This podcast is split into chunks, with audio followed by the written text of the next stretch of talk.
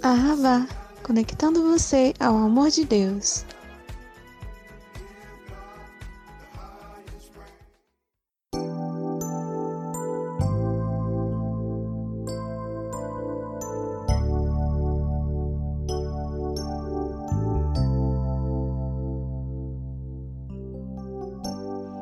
Bom dia, meus amigos, minhas amigas, meus irmãos, minhas irmãs na fé em Cristo Jesus. Aqui quem vos fala é o capelão Jurandir.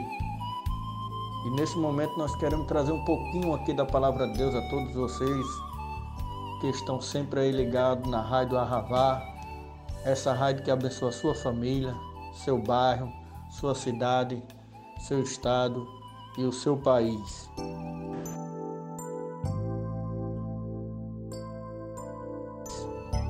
No Salmo 37, 5 diz: entrega teu caminho ao Senhor, confia nele e tudo fará. É um dos versículos que eu mais tenho pregado. Noé fez isso antes dele entrar na arca. Então o que acontece?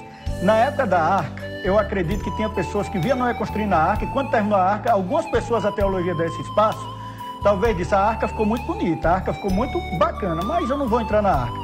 Hoje eu entendo que tem pessoas que às vezes é assim, diz, é, as palavras de Deus é tão bonita, eu gosto tanto das palavras de Deus, mas não segue.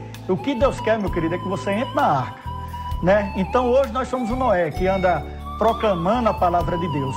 Então entrega teu caminho, colocando essa palavra caminho entre parênteses. Esse caminho pode ser seus problemas, ou seja, entrega teus problemas, entrega teus sonhos, também é outro caminho, entrega a tua vida. Quando você entrega a vida, você deve fazer o quê? Antigamente os navegadores seguiam uma bússola. Hoje em dia você segue um GPS quando vai viajar por uma estrada que não conhece.